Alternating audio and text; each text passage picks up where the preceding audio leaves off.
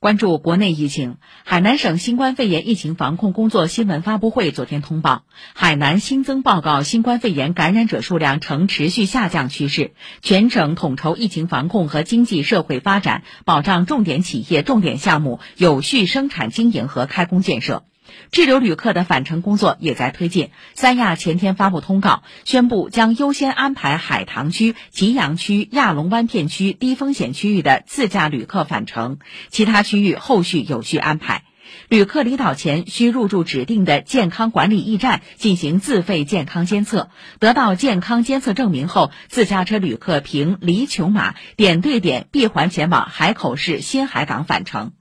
西藏昨天新增本土确诊十七例和无症状感染者一百六十四例。截至目前，西藏自治区林芝市、昌都市、阿里地区等共五个地市实现了社会面清零目标。因疫情防控履职不力，西藏拉萨日前对两家单位通报批评，对二十二名干部追责问责，其中免职五人。